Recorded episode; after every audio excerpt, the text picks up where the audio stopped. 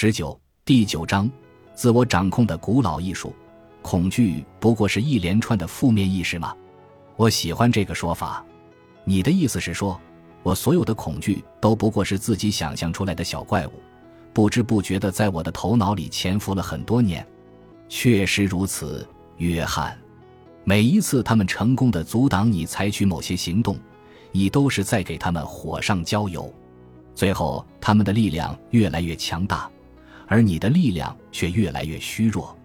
但是，如果你能够战胜自己的恐惧心理，你就战胜了生活。我需要你再举一个例子，最好是生活中的真人真事。我请求他，没问题。让我们以一场五千人的公众演讲为例，这项活动让大多数人害怕的要死，因为他们不敢想象，如果站在台上，自己究竟应该把手放在哪里。他们甚至担心别人看到自己因早晨起来匆忙而穿错了袜子的颜色。当然，他们最担心的是听众是否愿意听他讲话。如果台下的人群一哄而散，那该多尴尬呀！可是他们从来没有想过，如果带着这种念头来演讲，那么在登台之前，他们早已经输得一干二净了。比方说我吧，在做律师的时候，我真的亲眼见过有些律师害怕走进法庭。当他们不得不站在辩论席上的时候，他们的脸色吓得比自己的代理人都难看，而法官也不喜欢这样的律师，因为听这样胆小的律师当庭陈词，无异于听到铁锹在水泥地上摩擦的声音，让人痛苦不已。哈，我也见过这样的人。其实我一开始进入这个行当的时候也好不到哪里去。那你正好回忆一下自己的经验，当然你现在是过来人了。甚至可以说是久经沙场，但请你再仔细想想，你真的认为这些人是天生胆小吗？我当然不这样认为。研究一下孩子的行为方式就知道了。孩子在大庭广众之下，从来都是什么也不在乎的模样。想想看，他们可以在游乐场旁若无人的大声喧闹，在幼儿园里，如果认为受到老师的冷落，他们就会毫不犹豫地嚎啕大哭。晚上回到家里，他们乐于和父母分享在学校学到的一个新故事，哪怕他们因为过于迫切而讲得七零八落、词不达意。这是多么有趣的童心啊！东方的智者将这称为童心，认为童心最纯净、最专一，也最无畏。所谓“初生牛犊不怕虎”，孩子的头脑里面完全是由无穷的潜力和可能性所构成的丰美景象。只要适当开发，就会把他送上伟大的方向。可是，如果里面装满了负面的畏难情绪，那么他长大之后最多也就是个平庸之辈。许多少年天才就是这样一点点被岁月所扼杀。啊，我们再把话题拉回来，我要说的其实很简单，那就是无论你当众进行演讲，还是直接向老板要求晋升机会，无论是在阳光下的湖水中游泳。还是在月夜里沿着海岸散步，如果不提前做好练习，都会引起人本能的痛苦或者惶惑。是你的消极想法导致了后来的感受，让你渐渐变得畏手不前。你这个例子真有趣，想想我家孩子天不怕地不怕的模样，我就觉得好笑。他们似乎是百无禁忌，反倒是家里的大人一个个死气沉沉。我赞同的点点头。朱利安接下来说。在经过积极有效的心理训练之后，一个孩子可能把乌云密布看成是阳光灿烂的大晴天，可能把小木偶看成有生命的小动物。同样，在经过乐观心理的引导之后，一个成人可能会把难以下咽的药物看成令人感到放松愉快的风趣的家庭医生。这些全都是心理作用的结果，对不对？当然，同样。这也是导致恐惧产生的原因。恐惧是一种条件反射，如果你不留神的话，它很快就会把生命力、创造力和精神都消耗殆尽。一旦恐惧满怀恶意地探出它丑陋的脑袋，你就应该一下子把它击垮。最有效的办法就是去做让自己感到害怕的事情，借此完全了解恐惧的内在结构。当你进入了恐惧的内部，就会发现。它不过是源于你自己的胡思乱想，就像任何其他人创造出来的东西一样，把它揭穿，就像把它创造出来一样简单。你可以学着有系统、有方法的查明底细，看清楚蛰伏在你心智深处的每一种恐惧到底都是什么，而后再一一击破。长此以往，就会带来无限的信心、幸福和内心的安宁。真的有人拥有无所畏惧的心灵吗？我问他。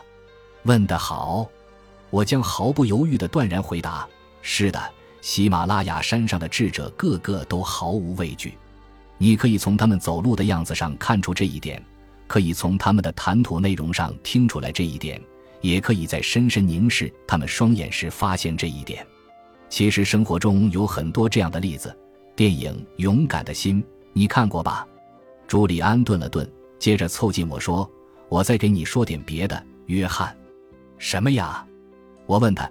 心中对他刚才讲到的事情充满了好奇，我也曾一度胆小如鼠，对此我心知肚明，因此就打算进行一次自我清理，找到天生的意志力和无限的潜能。后来我找到了胆小的根源，正是因为这么多年来一直忽略自我以及思想发展的不平衡，阻碍了我的发展。我再告诉你一件事：当你把恐惧从头脑中彻底驱逐出去之后。你就会变得更年轻，也变得更有活力。哈哈，古老的身心联系。我一边接枪，一边试图掩饰自己的无知。是的，东方的智者早在五千年前就看出这一点了。这并不属于新时代的理论。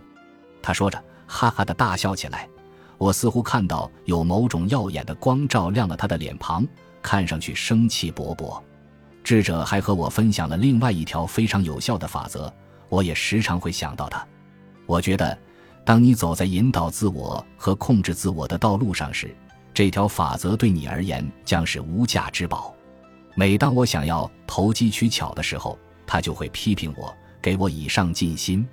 这一人生哲学可以简单的归纳为：行事高效的人和死气沉沉的人之间的最大区别在于。前者会去做后者不喜欢做的事，尽管他们可能也不愿意去做。真正开悟的人，每天都可以体味到深沉的幸福感，随时准备着为了长久的满足而放弃短暂的快乐。他们就这样迎着弱点和恐惧直面而上，即便有时因为深陷未知的领域而感到极大的不自在也无所谓。他们下定决心，要依靠禅悟的智慧来生活。永不间断地提高人生的各个层面，过去曾阻碍他们获得快乐、健康和富有的恐惧也会败下阵来。那么，你是在建议我在改变人生规划之前，先改变自己喽？是的，这就像我在法学院读书时，我最喜欢的教授给我讲过的一个古老故事。有一天晚上，一位父亲在办公室工作了一整天以后，开始拿着报纸看，想想一会儿清闲。